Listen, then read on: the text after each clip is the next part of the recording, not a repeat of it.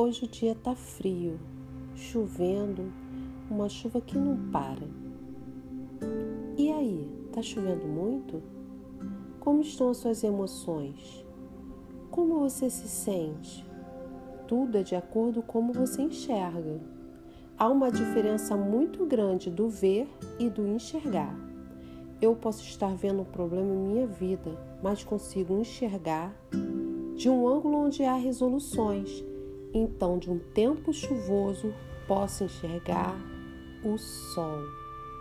Será que você tem tentado modificar a forma de que você enxerga os seus problemas?